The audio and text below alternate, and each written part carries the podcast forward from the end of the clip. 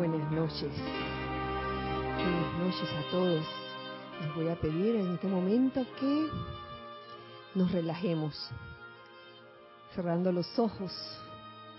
y comenzamos a aflojar toda apariencia de tensión que hay en nuestro cuerpo físico, comenzando por nuestra cabeza, nuestro cuello, nuestros hombros, brazos, tronco, piernas.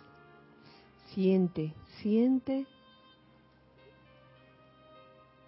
cada parte de tu cuerpo libre de cualquier tensión, esa tensión acumulada.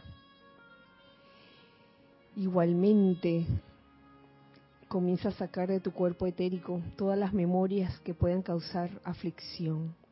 De tu cuerpo mental, saca todo concepto o idea que cause limitación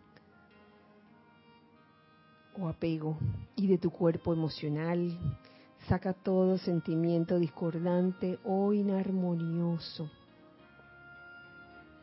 En su lugar, vamos a llenar estos cuerpos inferiores de luz, de la pura luz, la luz de Dios que nunca falla. Visualízalo. Mírate a ti mismo como un ser de luz. Siente que eso eres realmente.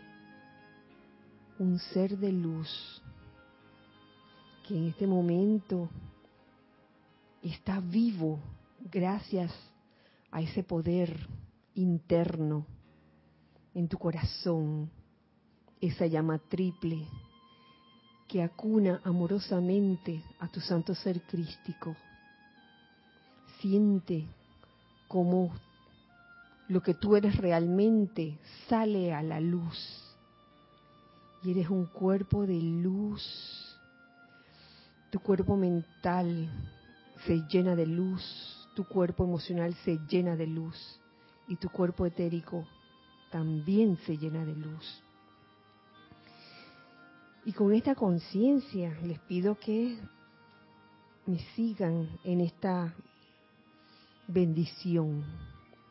Magna e infinita inteligencia, te alabamos y te damos gracias por tu magna comprensión y poderosa manifestación en la conciencia de los aquí presentes. Te alabamos y te damos gracias por cuanto yo soy el perfecto entendimiento en acción y porque yo soy presente en todas partes, haciendo todo lo requerido. Yo soy la iluminación de todo aquel que se vuelva hacia mí. Yo soy la radiante actividad inteligente en la mente de todos los seres humanos. Yo soy el maestro actuando en el cerebro de todos los seres humanos, causando que el amor divino, la justicia, la paz, la armonía y la perfección se manifiesten en nuestra en nuestro amado planeta Tierra. Que así sea y así es. Visualicen en este momento cómo cada uno es rodeado por su propio círculo electrónico de luz.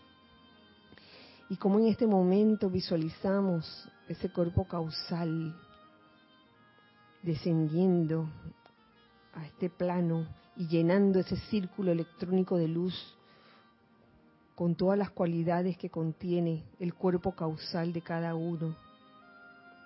Siente como ese círculo electrónico crece, se expande, se vuelve más fuerte. Gracias a esas cualidades del cuerpo causal en cada uno.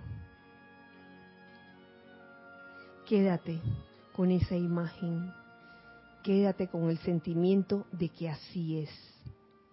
Gracias. Gracias, amado. Yo soy porque es así. Y ahora les voy a pedir que abran los ojos y nuevamente les saludo. Feliz día. Dios bendice la hermosa luz en sus corazones y en todo su ser también. Bienvenidos a este espacio de todos nosotros, los hijos del uno. Gracias a los hijos del uno que están aquí allá, en todas partes. Por cierto, mi nombre es Kirayán, que a veces se me olvida decirlo. Y bueno, aquí tenemos hijos del uno presentes en cuerpo físico. Está Lord, está Ramiro, está Giselle. Gracias Giselle por tu servicio amoroso en cabina chat y cámara. Y gracias hijos del uno que están allá, pero que están acá al mismo tiempo, en espíritu, en conciencia. Gracias por este día, por estar aquí en este espacio. Antes de comenzar, quería compartir con ustedes un dato y es, eh, se trata de la clase de los sábados a las 4 de la tarde. Se llama, esta clase se llama La vida práctica del yo soy, la imparte Nereida, nuestra hermana Nereida. Y precisamente este sábado, si no me equivoco, es 13, 13 de marzo. Yo no sé, estoy con, la cuestión de que es abril y ya me he confundido y, le pido perdón a la hermana cuando le escribí, le dije, ah, que el, servicio de transmisión de la llama era el 20 de abril, imagínense. Y la hermana dice que 20 de abril. No, es 20 de marzo. La transmisión de la llama de este, de este mes. 20 de marzo. Y eh, es de la llama de la resurrección. El retiro es en Tierra Santa, los jerarcas, los amados maestros ascendidos Jesús y María están invitados. Entonces vuelvo de nuevo a este sábado 13 de marzo, 13 de marzo a las 4 de la tarde, donde el tema de esa clase a las 4 de la tarde eh, va a ser referente al, al servicio de transmisión de la llama que si tienen alguna inquietud sobre este servicio, para aquellos que lo han estado haciendo mes tras mes, y de repente que, oye, después de todo, ¿de qué se trata esto?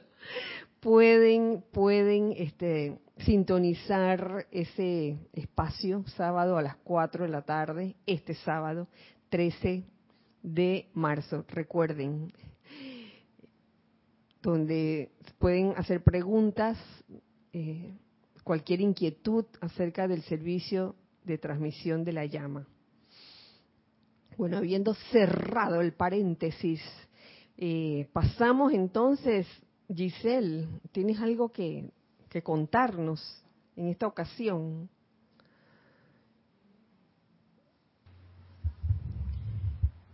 Tenemos aquí a los conectados en primera fila está María Rosa y Vicky, desde Panamá. Sigue también desde Panamá Rosaura Vergara. Edith Córdoba, la señora Edith Córdoba desde San Antonio, Panamá. San Antonio, Texas. No, Panamá. Panamá. Marta Silio desde Córdoba, Argentina. Mm. Laura González desde Guatemala. Naila Escolero desde Costa Rica, San José. La pochita Elma Santana desde Betania. Oye, mira los nombres. San Antonio, Betania. Marlene Galarza, desde Tacna, Perú. María Cristina Brito, desde Tucumán, Argentina. Flor Eugenia Narciso, desde Cabo Rojo, Puerto Rico. Génesis de León, desde Panamá también. Rolando Bani, de Valparaíso, Chile, del grupo San Germain. Mónica Insunza, también del Grupo San Germain de Valparaíso. Emilio Narciso y María Virginia Pineda, desde Caracas, Venezuela. Alonso Moreno, desde Manizales, Colombia. Roberto León, desde Santiago de Chile. Mario Pinzón, desde las provincias centrales está Mario Pinzón. Riohato. Desde Riohato, el centro del país. Raiza Blanco, desde Maracay, Venezuela. Marian Mateo, de Santo Domingo, República Dominicana. Desde Chillán, Chile, Vanessa Estrada. Y desde la Plata, Argentina, el grupo Pablo el Veneciano, Este, Mati y Chequi. Hoy Chequi, que no falta. Natalie Castillo desde Venezuela. Ah, dice Irma. Irma desde Venezuela. Mm. Paola Farías de Cancún. Cancún. Nereida Janet Nereida. Rodríguez, pero no estaba Nereida aquí, acaba de salir. Nereida Janet. Ella está en, en el auto ya. Charity del SOC, desde Miami, Florida. Blanca Uribe, desde Bogotá, Colombia. Y desde Campo Limber, Cándida Morfa, cariñosamente Candy. Candy Candy. Arraxa Sandino, desde Nicaragua. Mm. Mavis Lupiani, desde... Ups, Córdoba. Se me fue. Ajá. Desde Córdoba, de Villa Girardino, Córdoba, Argentina. Y aquí hay alguien, Cleida Ferro, desde Perú. Óscar Acuña también desde Cusco, Perú. María Mireya Pulido desde Tampico, México. María Mendoza, María Mendoza, a ver, desde Brickman, Córdoba, Argentina. Miguel Ángel Pacheco, ah, Tere- y, y María Teresa, María creo, Teresa. María Teresa de Veracruz, México. Elizabeth Alcaíno, desde Estados. Unidos, New York. Consuelo Barrera también desde New York. Y por ahora, eso es todo.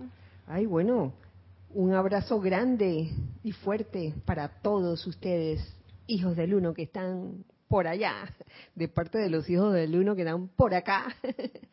Muchas gracias por reportar sintonía, por saludar.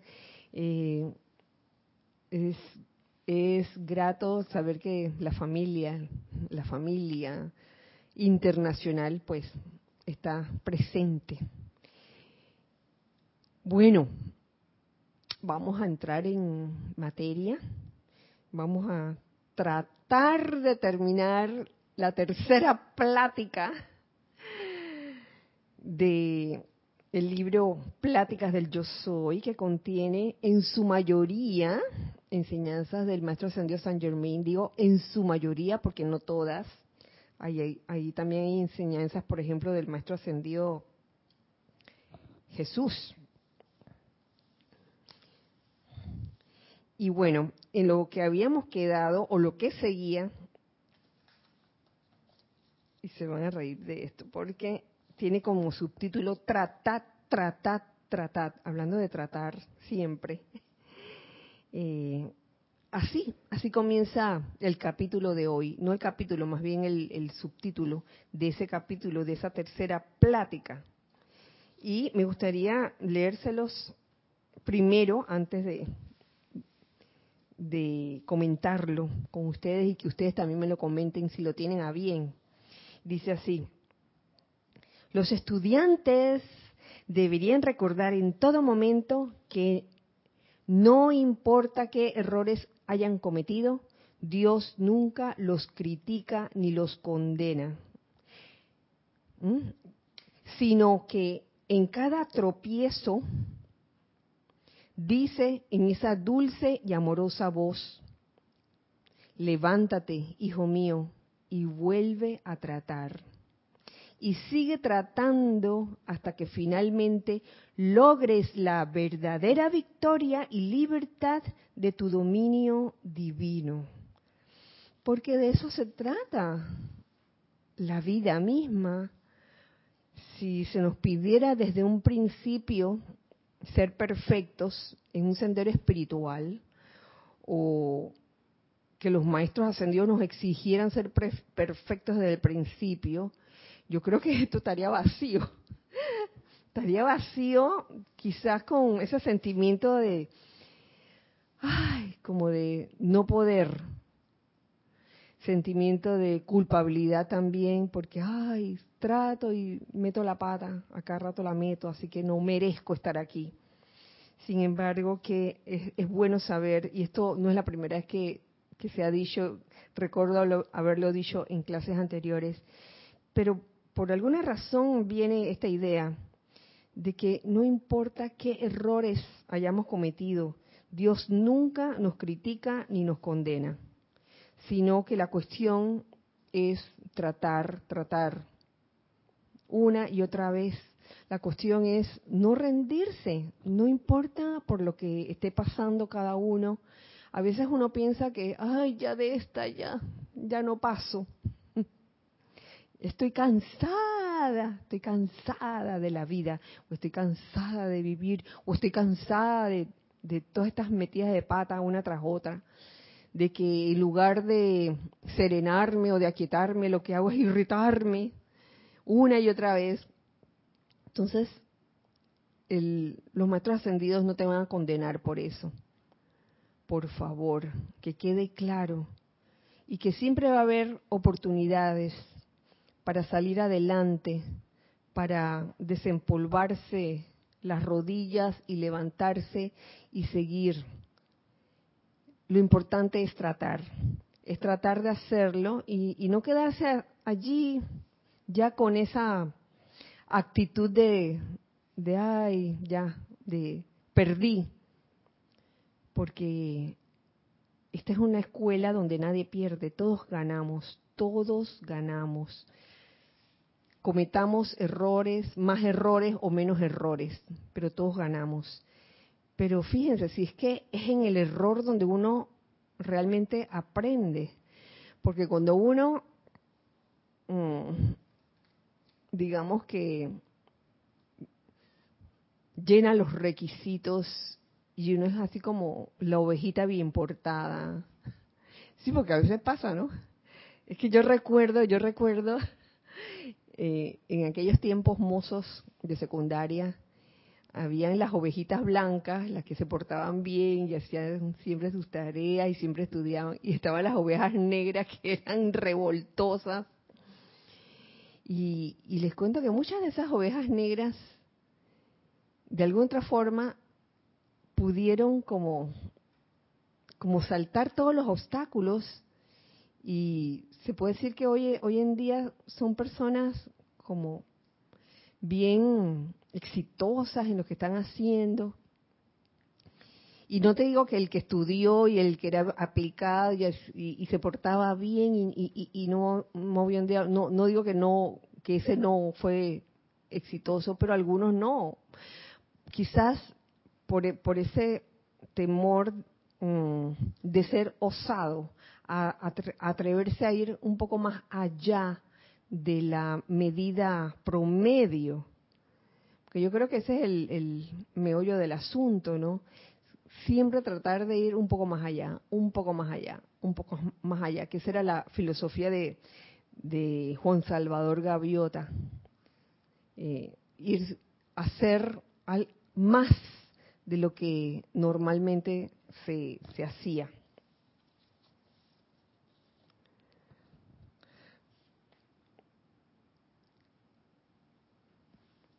Y pasa algo con eso, con este asunto de cometer errores o no.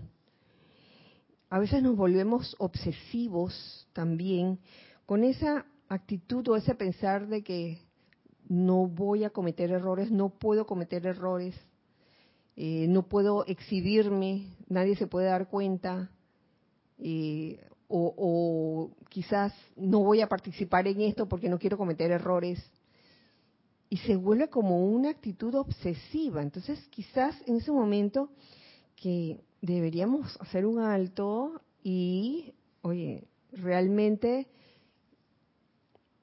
vernos como seres que todavía no hemos alcanzado la perfección, pero que sí la aspiramos a ellos.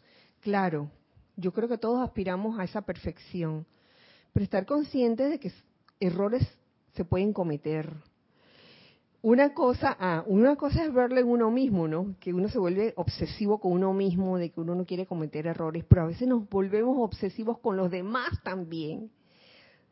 En aras de ser guardián del hermano, agarramos al hijo, sobre todo al hijo o a la hija, y, y no aceptamos que, cometa errores, o sea, como que estamos siempre encima de, de ese hijo o esa hija o, esa hija y no permitimos que crezca en realidad, que madure en realidad.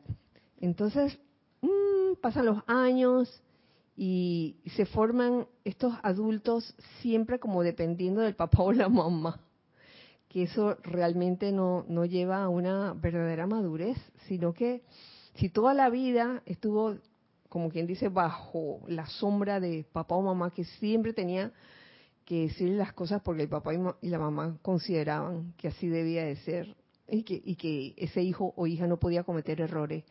¡Wow!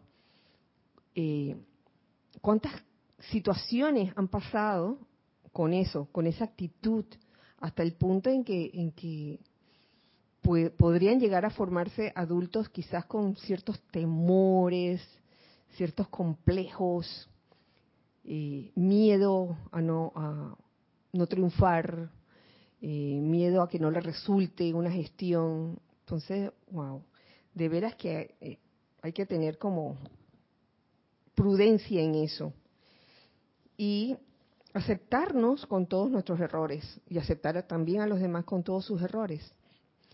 Eh, y cada uno a, a, través de la autoobservación y la autocorrección sobre todo, auto y auto, porque ese, ese debería ser eh, este, el verdadero objetivo, no que otro te esté observando constantemente y que otro te esté corrigiendo constantemente, sino que uno mismo aprenda a autoobservarse y a autocorregirse.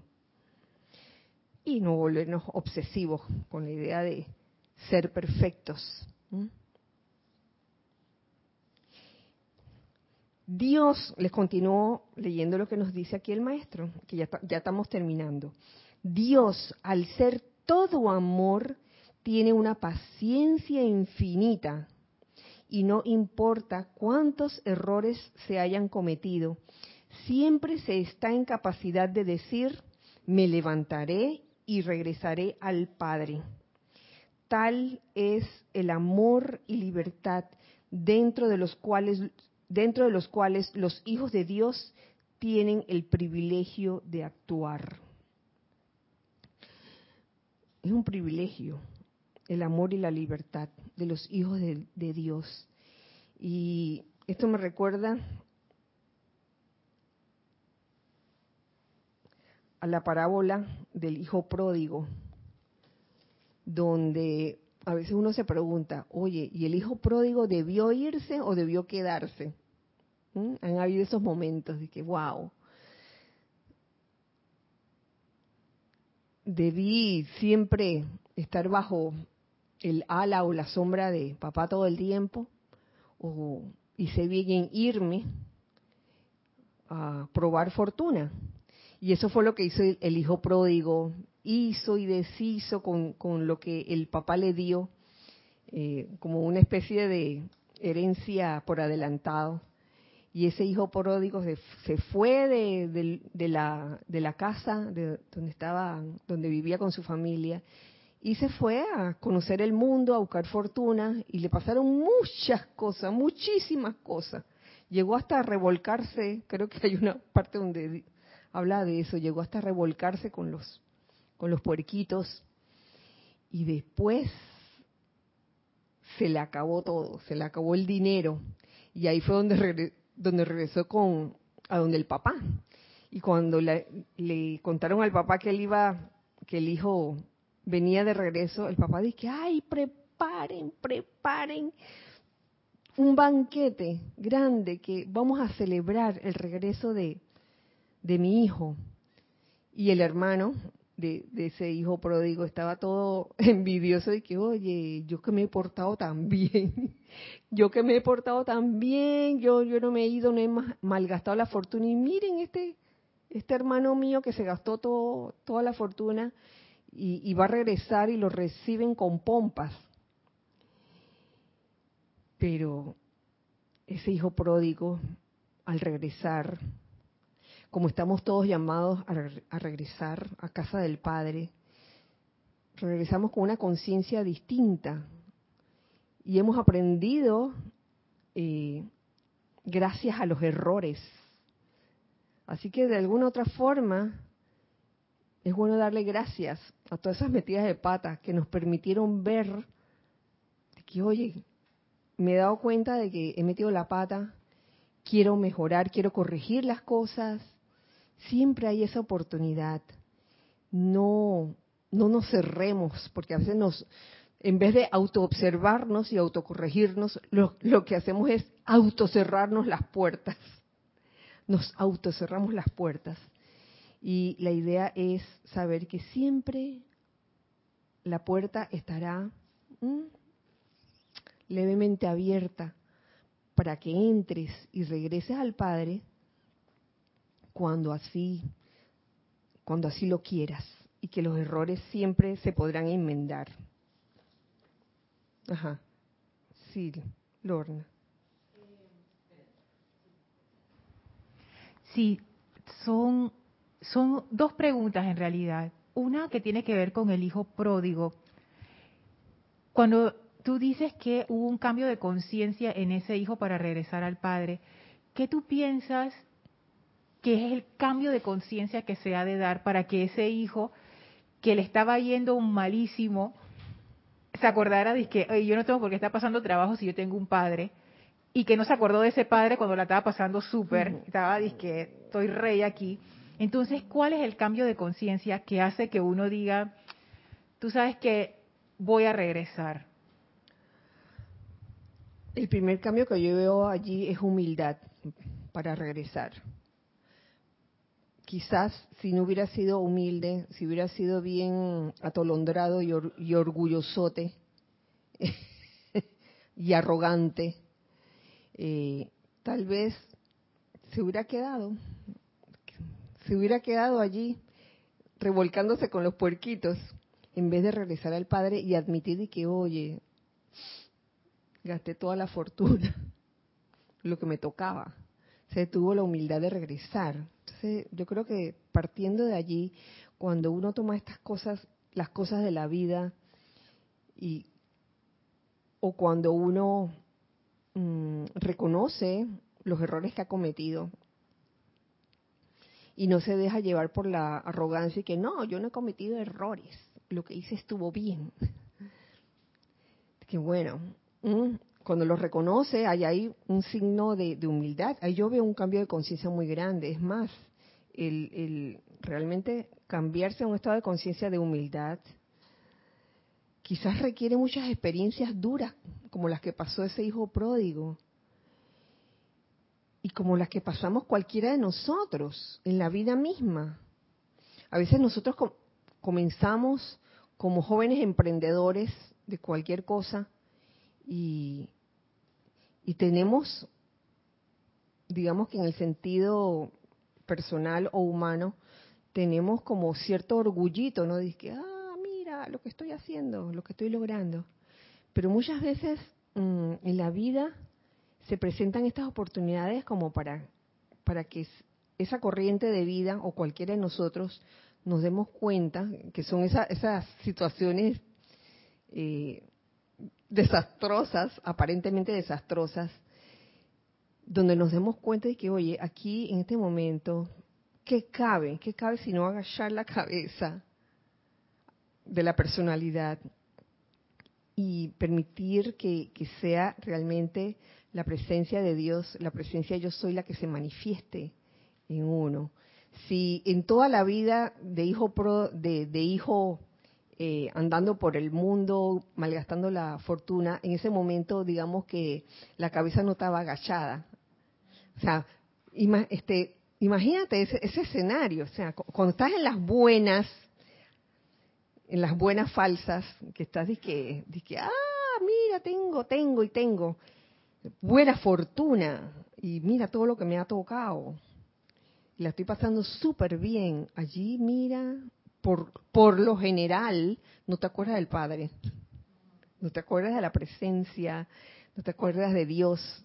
Ah, pero son en esos momentos donde la estás pasando aparentemente mal, donde algo dentro de ti quizás ese hálito de esperanza te hace dirigir tu atención hacia adentro, hacia Dios, y allí comienza el cambio, diría yo. Tú tenías otra pregunta, Lorna. Espérate.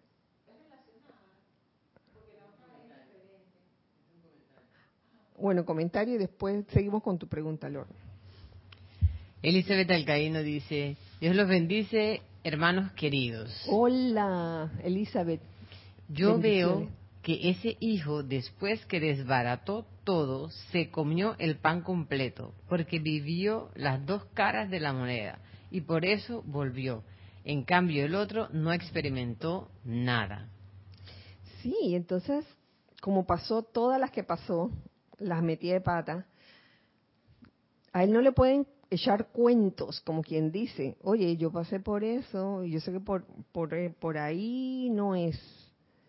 Yo sé que si, te llenas de puras cosas superficiales y si pretendes que esas cosas superficiales te hagan feliz, yo te puedo decir que eso, eso no es lo que te va a hacer feliz. Y te lo hice con una seguridad.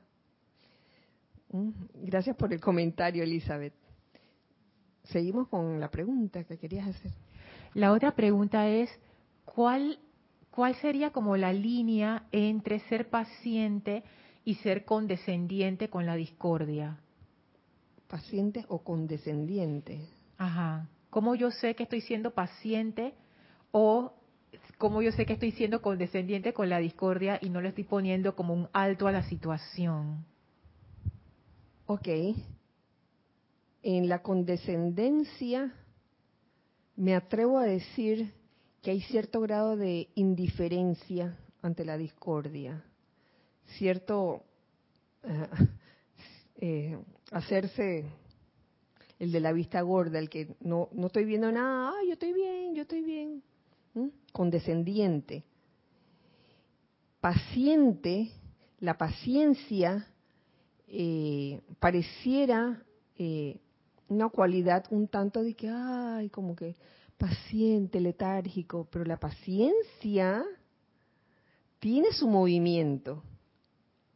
Estás esperando externamente, estás, se te ve así, sereno, quieto, pero tú ya estás con las pilas puestas, eh, haciendo tu aplicación diaria, lo que tengas que hacer para resolver esa situación de discordia.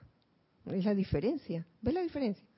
Estás esperando, pero estás haciendo tus invocaciones, los decretos, visualizaciones, todo lo que haya que hacer. El, el condescendiente, de que, ay, vamos a darlo, pobrecito, como que se desentiende y no hace nada al respecto, diría yo. ¿Dónde estamos? Aquí. Gracias. Gracias, Lorna. Alonso Moreno dice, el hijo pródigo tenía la seguridad de que el padre lo amaba y que no iba a ser rechazado por el padre.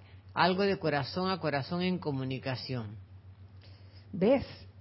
Asimismo, eh, es una parábola, esto es una, eh, una historia que se da para enseñarnos algo. Entonces, aquí tú traes a colación, Alonso, la certeza de que eh, la presencia, yo soy, la presencia de Dios, es amor, es amor, no es otra cosa. Y como lo acabo de decir, eh, los maestros ascendidos, y mucho menos la presencia, nadie te condena por los errores que cometas. ¿Alguien quería decir algo? Sí. Arraxa Sandino, bendiciones a todos. Bendiciones para ti, Arraxa. Kira, creo que el arcángel Miguel decía que también esperaba invitaciones a celebraciones y eventos agradables, no solo para pedir favores, aunque igual siempre responden. Así es, así es, porque la cuestión no es solo acordarse de la presencia yo soy o de los maestros ascendidos cuando necesitamos algo, cuando requerimos algo, cuando nos les pedimos un favor o nos hacen un favor, eso no es, esa es apenas una parte pero en realidad deberíamos buscar el balance. Sí, Ramiro. Sí, que estaba pensando en que las parábolas tienen esa cosa espectacular de que son eh, historias que tienen como varias capas dentro de ellas y que se pueden y deberían eh, interpretar con todas sus modulaciones. Así uno pudiera mm, esta parábola y cualquiera verla de la manera literal, y tomar de ahí quizás una norma de conducta, uno como padre, por ejemplo, en el evento de que regrese un hijo que se fue de la casa y regresa al tiempo con, con problemas, pidiendo ayuda, entonces padre paciente le da la bienvenida, etcétera. Pero también en el, en el, en el en la interpretación figurada de, la metáfora que plantea la parábola está la cuestión de, uno cómo regresa a la propia presencia yo soy. Y mm, lo bueno de tener la enseñanza de los maestros es que nos dice que para poder regresar a la presencia yo soy, nos van a recibir con los brazos abiertos, es cierto, pero la impureza tiene que quedarse acá o transmutarse antes de subir, por supuesto. No se puede ir con la misma, como tú decías, con el mismo estado de conciencia con que se desperdició la energía. Uno no va a esperar que lo reciban con los brazos abiertos como maestro ascendido con el mismo nivel de indisciplina o de rebelión o de orgullo, como tú decías, ¿no? Que esa es la, esa es la, la cosa que, planteabas de una cosa es paciencia, la otra es condescendencia, porque la condescendencia lo dejo entrar con su marrumancia, pero la paciencia es, mira, estas son las reglas para continuar, eh, espero que las vayas asumiendo, soy paciente mientras tanto. ¿no? Ok, Ramiro, sí, entiendo lo que quieres decir.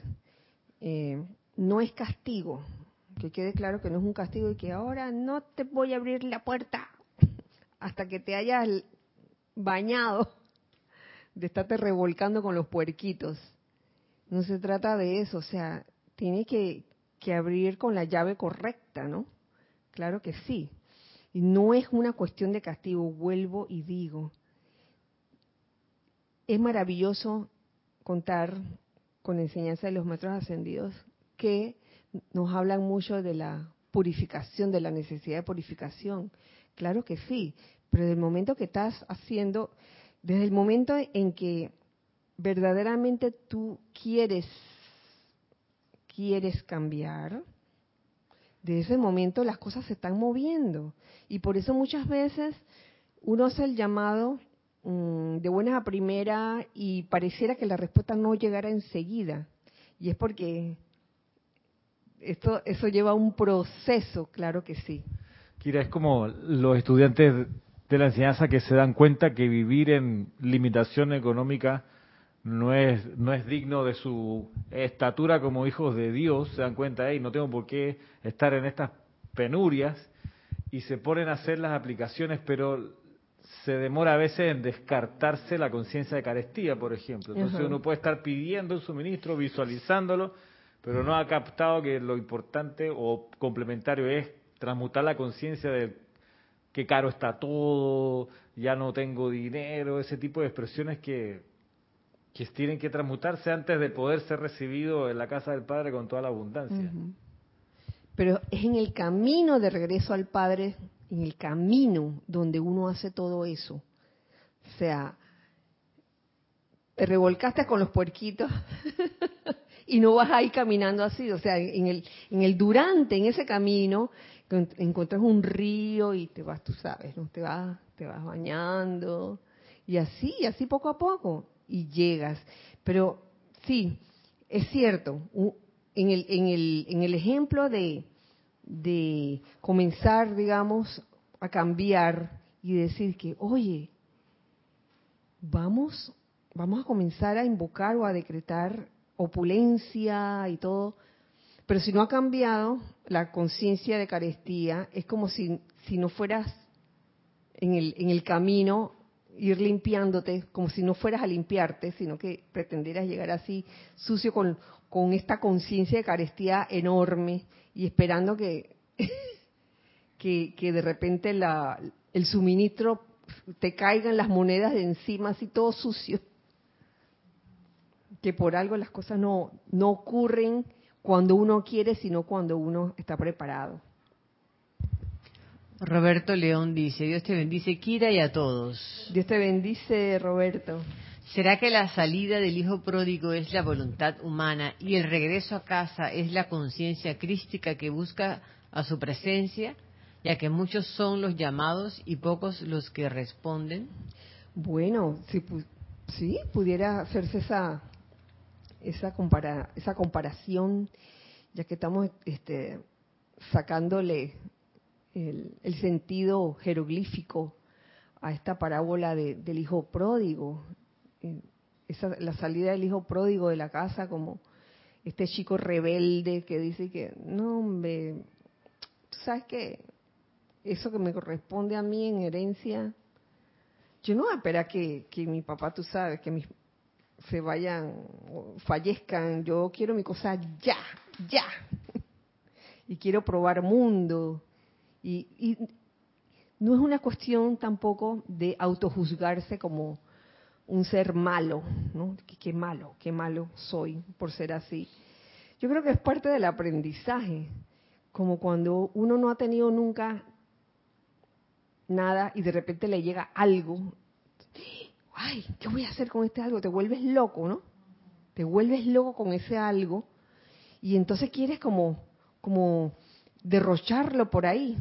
Y, cuando lo derrochaste, sobre todo con, con, con experiencias malsanas, digamos, o con experiencias así superficiales, y te diste cuenta que eso no te satisfizo ni, ni te produjo eh, una verdadera felicidad, ahí es donde comienzas a darte cuenta y que sabes que ah, quiero regresar al Padre. Que es lo que, lo que, la comparación que tú haces, Roberto, con ese llamado, ese, ese santo ser crístico que está diciendo, oye, conéctate, conéctate de una vez con el Padre. Gracias por tu comentario. Mario Pinzón dice, bendiciones Kira. Hola Mario, bendiciones.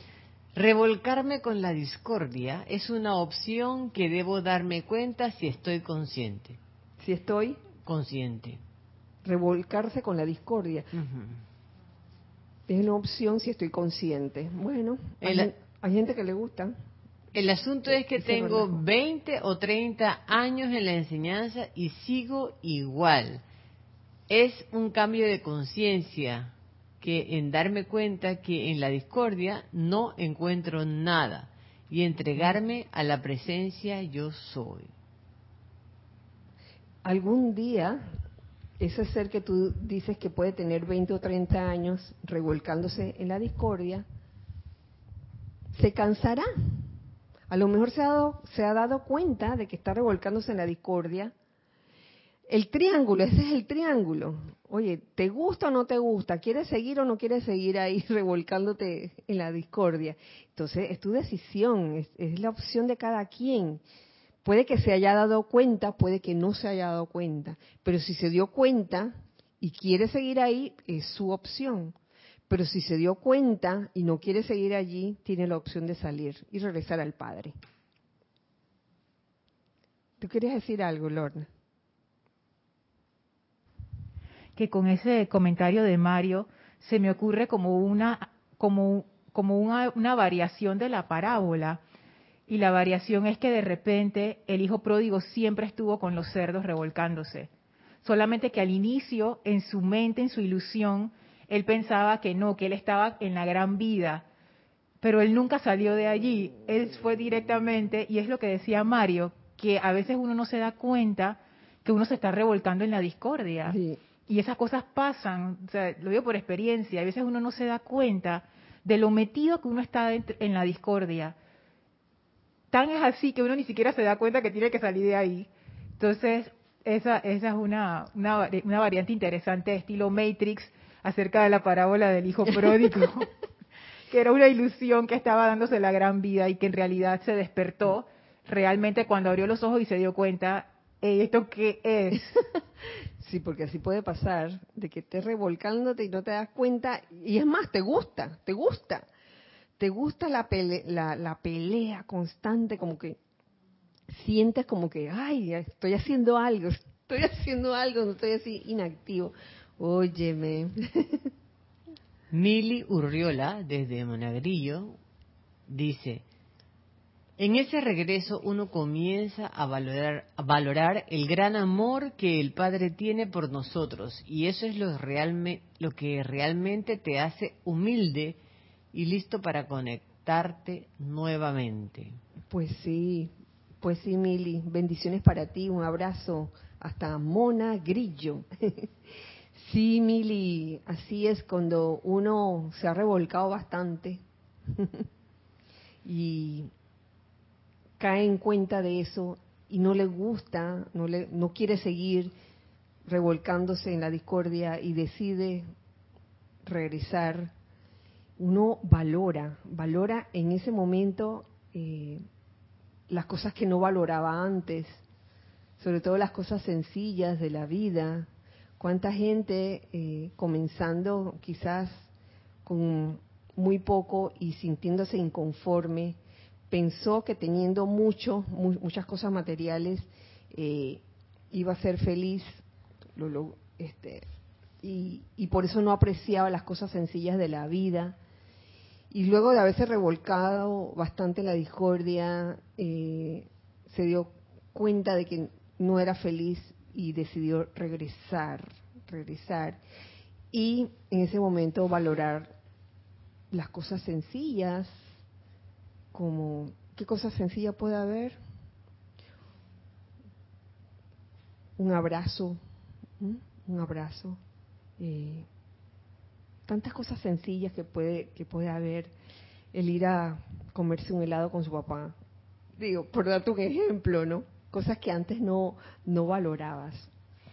Y no estoy diciendo que, no estoy diciendo que aquel que, es opulente y, le cae el suministro, no estoy diciendo que, que, alguien así se está revolcando la discordia, no estoy diciendo eso. Estoy diciendo mm, más bien eh, dónde están las escalas de prioridades de cada, de cada quien y muchas veces eh, ponemos nuestra atención prioritariamente en aquello que en verdad no nos va a dar felicidad.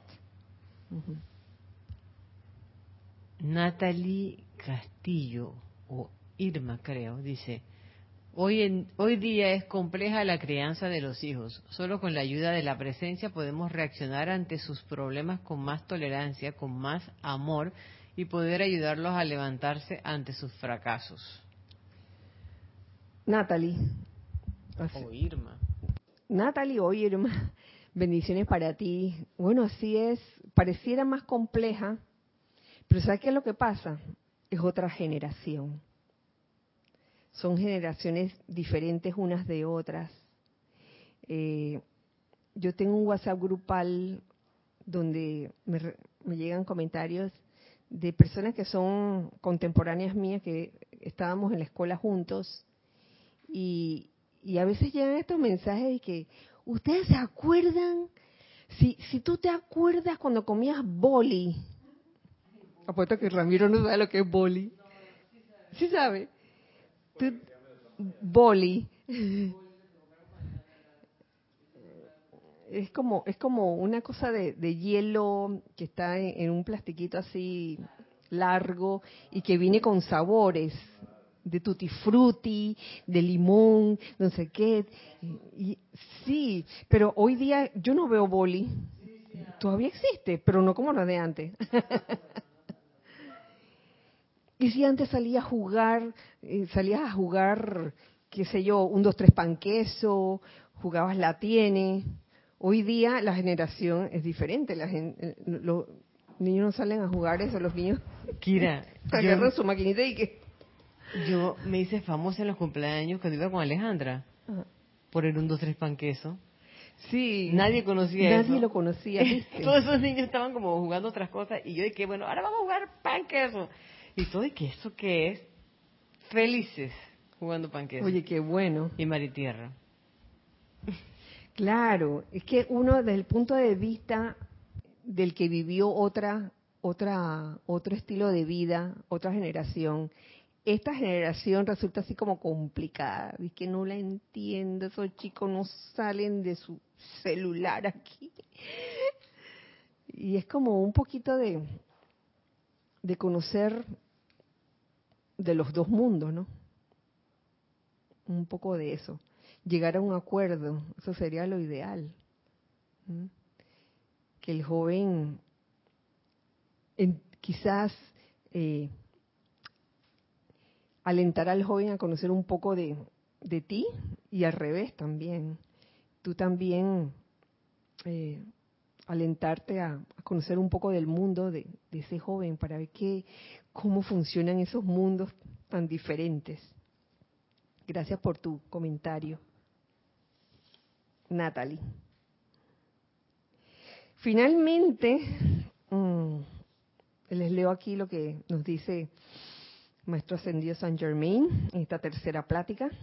No hay sino un solo proceso poderoso invencible y evolucionador, y es mediante el poder de generar amor divino conscientemente. Ahí no hay otra.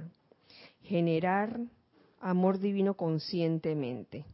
Al ser el amor el centro de toda vida, tanto más entremos a él y lo utilicemos conscientemente, tanto más fácil y rápidamente descargaremos este magno poder de Dios, el cual está presente en todo momento como la fuerza represada, como la clase pasada, eh, se hablaba del pozo artesiano, esperando encontrar una apertura en nuestra propia conciencia a través de la cual proyectarse. ¿Proyectarse qué? Este magno poder de Dios. Porque eso era lo que era el pozo artesiano, era, era un hoyo que uno cavaba bien profundo y hacía conexión con un acuífero o una fuente de agua eh, pura, un manantial puro.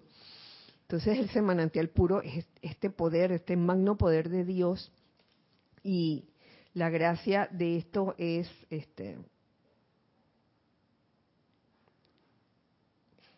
saber que este magno poder de Dios, si de algo está lleno, es de puro amor divino.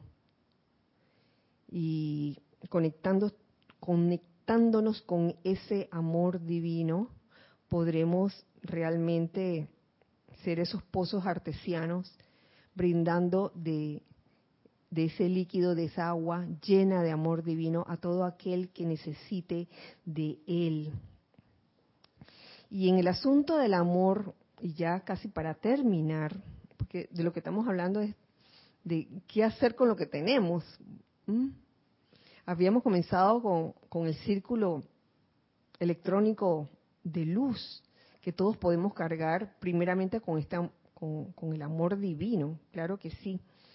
Y este asunto del amor no es un asunto de que, bueno, ¿cómo hago para manifestar amor?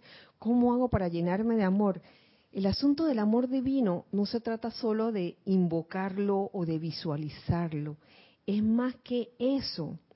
Y es ahí donde quiero traer a colación una, una inquietud que me trajo un hermano, un hermano del corazón, en días pasados, creo que fue la semana pasada, en donde se hacía mención a una a un amante. Mm, espérense, ver. Mm. Déjenme ver si por aquí está. Un amante que era un amante llamado Karma Asignado y que era una enseñanza descargada por la amada Maestra Ascendida Kuan Yin, en donde había un pedacito que decía lo siguiente, y, le doy gracias a ese hermano por, por haberlo traído, por haber traído esa inquietud.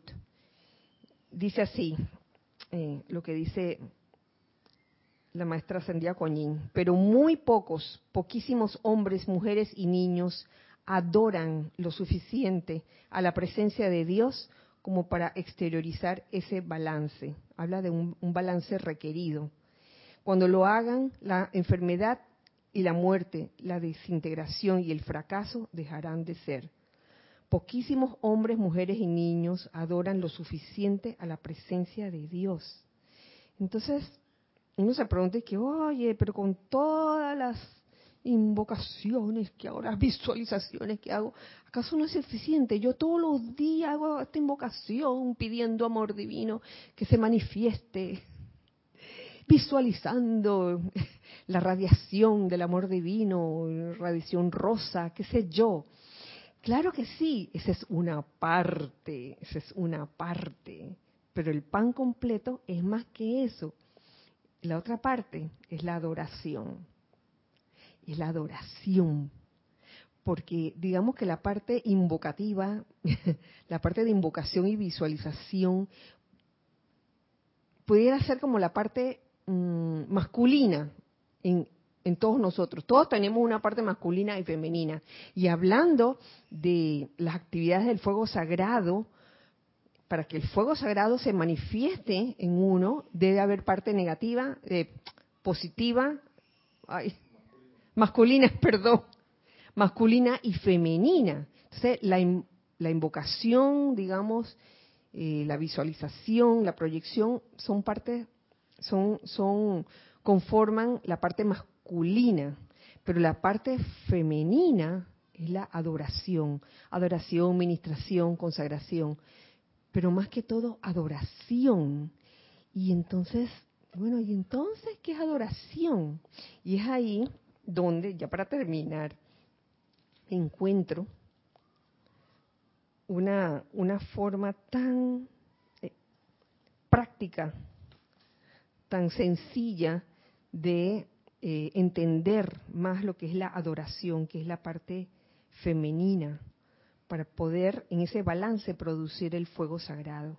Que esto nos lo dice el amado arcángel Chamuel en, en el libro Los siete arcángeles hablan, el arcángel Chamuel, que nos dice que la llama de la adoración es práctica.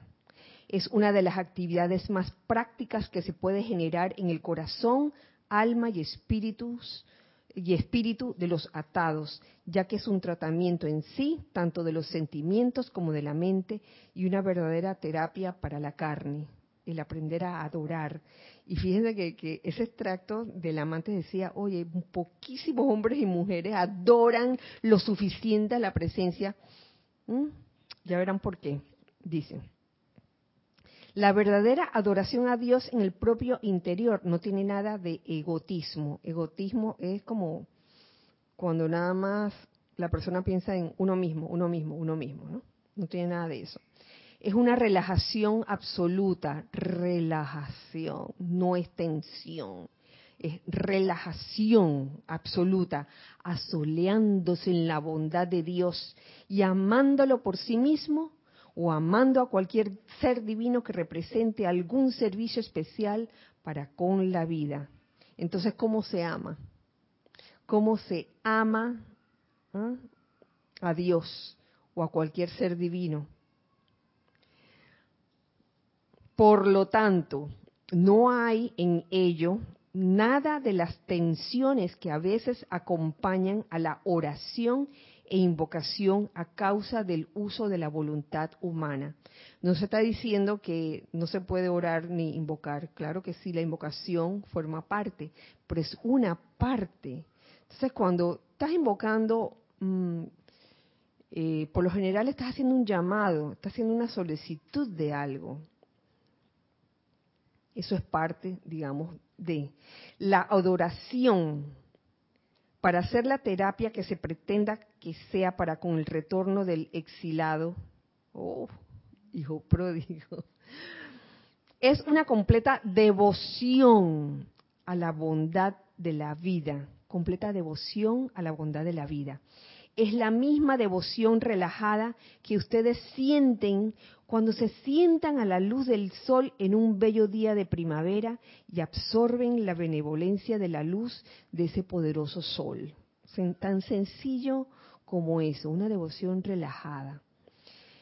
La adoración es meramente una vertida hacia adelante de sus vidas y de toda la gratitud que sus corazones puedan proyectar al corazón del sol, al corazón de la presencia al corazón de San Germain o de cualquier ser libre en Dios. Y, más, y seguidamente nos dice aquí el arcángel Samuel, reto a cualquier individuo que esté deprimido, a cualquier individuo que esté sufriendo, a cualquier individuo que esté sujeto a las cadenas que sean, a que use la llama de la adoración, que es la verdadera naturaleza de su ser. Si al usarla no ve ni siente la liberación, entonces ni el Sol ni los planetas seguirán circulando en sus órbitas asignadas. Veo aquí en esta adoración, como bien lo dice el arcángel Samuel, una gran relajación. Una gran relajación, devoción relajada. ¿Esto qué quiere decir? Que es la parte en ti que ama a Dios, a los seres divinos, incluso al prójimo, ¿por qué no? Ama no porque Dios te va a hacer un favor, ni porque lo estás invocando para que haga algo, ni porque vas a utilizar a los maestros ascendidos, porque ellos van a responder a tu llamado y va a venir. No es por eso, tú amas. Amas por el sencillo o simple gozo de amar, sin esperar nada a cambio que esa es la verdadera adoración. Y yo sé que la vida, cuando uno no ha aprendido esa lección de lo que es la adoración, de esa parte del amor que es la adoración, eh, se encarga de darnos esas situaciones donde realmente aprendamos a adorar y no a eh, disque amar algo porque ese algo nos es útil. Uy, porque hay un gran interés, ¿no? Ahí hay egotismo. Y, y la llama de, la adoración no tiene nada que ver con el egotismo. Que, oye, te amo porque tú sabes, tú eres el que me trae, tú sabes, Lora, tú eres la que me trae eso. Y el día que no me lo traigas, ¿qué va a pasar? ¿Qué va a pasar? Te dejé de amar. Que, ay, bueno, Lorna, mm, yo la quería bastante, pero ahora como que ya, ya. Esa es la diferencia entre adoración y adulación. que cuando estamos de buenas te adulo y ya cuando estamos de mala pues me pierdo no te doy las gracias. Pero imagínate, Ramiro, estás dando, mm, bueno, adulación. Sí, y, no solo a seres humanos, a, otros seres humanos, sino a, a la presencia, los maestros ascendidos, ay maestro, oh amado maestro, pon la raya, de, maestro que quiera, solicito tal cosa. Y como no se te cumplió tal cosa, o no se te precipitó, o no vi, o pareció que no vino la respuesta, te olvidaste de que, bueno, yo voy a invocar a otro maestro, la verdad que voy, a invocar a otro maestro. Y ahí se te olvidó la adoración. Entonces, tu, atención se va donde otro que tú consideras que puedes utilizar para eh, para que te para que te haga aquello que tú supuestamente estás requiriendo. Entonces, esas son las dos partes. La parte masculina, ya les dije, invocación, proyección, y la parte femenina, que es la adoración, sobre todo la adoración. Y hasta aquí nos quedamos porque ya, ya es tiempo. Muchas gracias, muchas gracias por su sintonía en este espacio. Eh, los hijos del uno, que la magna y todopoderosa presencia yo soy se manifieste, se manifieste plenamente en cada uno de nosotros. En amor sobre todo, en amor divino, que podamos realmente entender, comprender y sentir y ser ese amor divino, deambulando por las calles, caminando por las calles. Y que así sea y así es. Bueno, recuerden siempre, esta es la despedida, que somos uno para todos y todos para uno. Dios les bendice. Muchas gracias.